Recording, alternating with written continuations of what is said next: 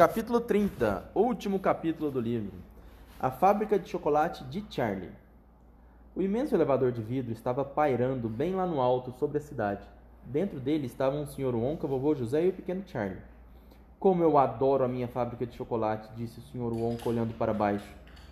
Virou-se para Charlie com uma expressão muito séria. Você também a adora, não é, Charlie? perguntou. Claro que sim. Acho que é o lugar mais maravilhoso do mundo disse que acho também que você me adora? Não, acho que você também adora a fábrica, né? O Sr. Wonka falou pro Charlie. Aí, ele- aí o Charlie respondeu: Claro que sim. Acho que é o lugar mais maravilhoso do mundo. Já é inscrito no meu canal? Peraí. É, Fico feliz em ouvir isso, continuou o Sr. Wonka.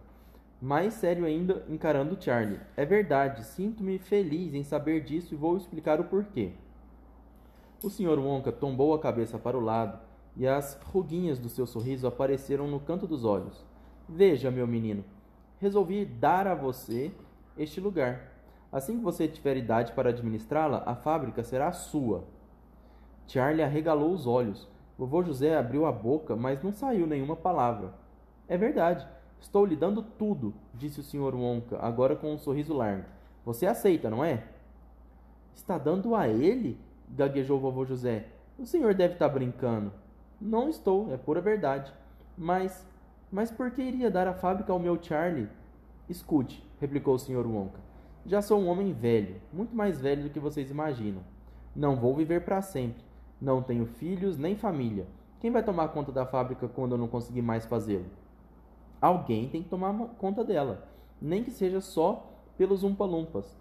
É claro que há milhares de homens inteligentes que dariam tudo para ficar com a fábrica, mas não quero esse tipo de pessoa. Não quero um adulto que não me escutaria, não me aprenderia nada e iria fazer as coisas do jeito que ele não dele e não do meu. Prefiro uma criança, uma criança boa, sensata, carinhosa, a quem eu possa contar todos os meus segredos mais doces e preciosos enquanto eu ainda estiver vivo. Então foi por isso que soltou os cupons dourados? perguntou Charlie. Exatamente, disse o Sr. Wonka. Resolvi convidar cinco crianças para virem à fábrica e aquela de quem eu gostasse mais, no fim do dia, seria a vencedora.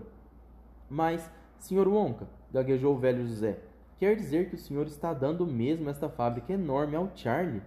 Afinal de contas, não há, tempos para, não há tempo para discussão, gritou o Sr. Wonka. Precisamos buscar o resto da família imedi- imediatamente. O pai de Charlie, a mãe e quem estiver por perto. Todos podem morar na fábrica de agora em diante. Todos podem ajudar o Charlie até ele crescer o bastante para conseguir administrar a fábrica sozinho. Onde é que você mora mesmo, Charlie? Charlie olhou pelo vidro as casas cobertas de neve. Ali, aquela casinha bem no fim da cidade, aquela bem pequena. Estou vendo, disse o Sr. Wonka. Apertou mais alguns botões e o elevador foi em direção à casa do Charlie. Acho que minha mãe não virá conosco, disse Charlie triste. Por que não? Porque ela não vai deixar a vovó Josefina, a vovó Georgina e o vovô Jorge. Mas eles têm que vir também. Não podem, disse Charlie. Eles são muito velhos e não saem da cama há 20 anos. Traremos a cama junto, disse o Sr. Wonka. Neste elevador cabe muito bem uma cama. Não dá para tirar aquela cama de casa. Não passa pela porta. Não desanimem. Nada é impossível. Fiquem olhando. É só destruir a parede. O elevador estava sobre o telhado da casinha dos Bucket. O que pretende fazer agora? perguntou Charlie. Vou buscá-los, disse o Sr. Wonka. Como? perguntou o vovô José. Pelo telhado, disse o Sr. Wonka, apertando outro botão. Não! gritou Charlie. Pare! gritou o vovô José. Crash! O elevador atravessou o telhado e entrou no quarto dos velhos. Um montão de pó, telha quebrada, pedaço de madeira, barata, aranha, tijolo, cimento choveu sobre os três velhos que estavam na cama. E todos pensaram que fosse o fim do mundo. Eu Vovó. ele, eu ia, eu ia cobrir com a não cair tijolo na cara. É. Não mas na hora que começar a cair, eu ia fazer alguma coisa. Vovó Georgina desmaiou.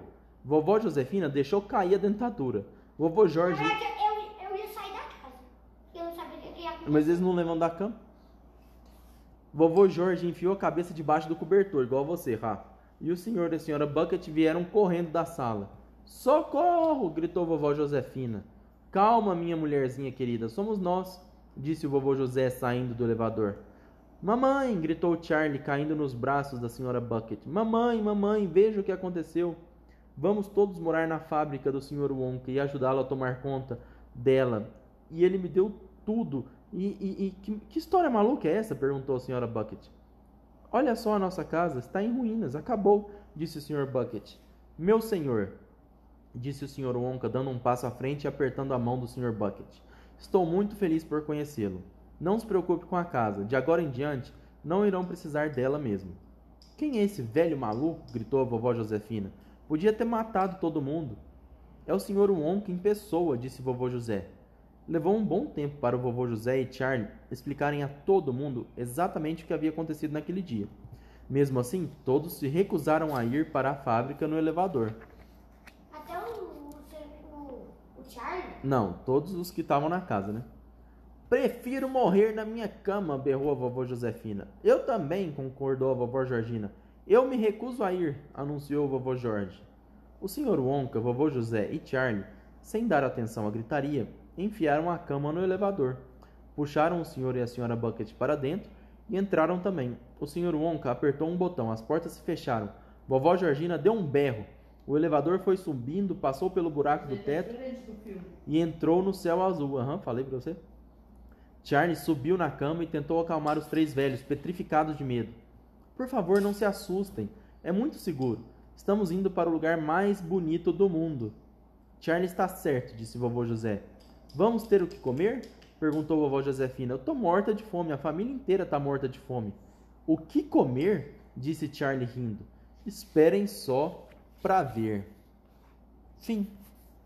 Muito bem.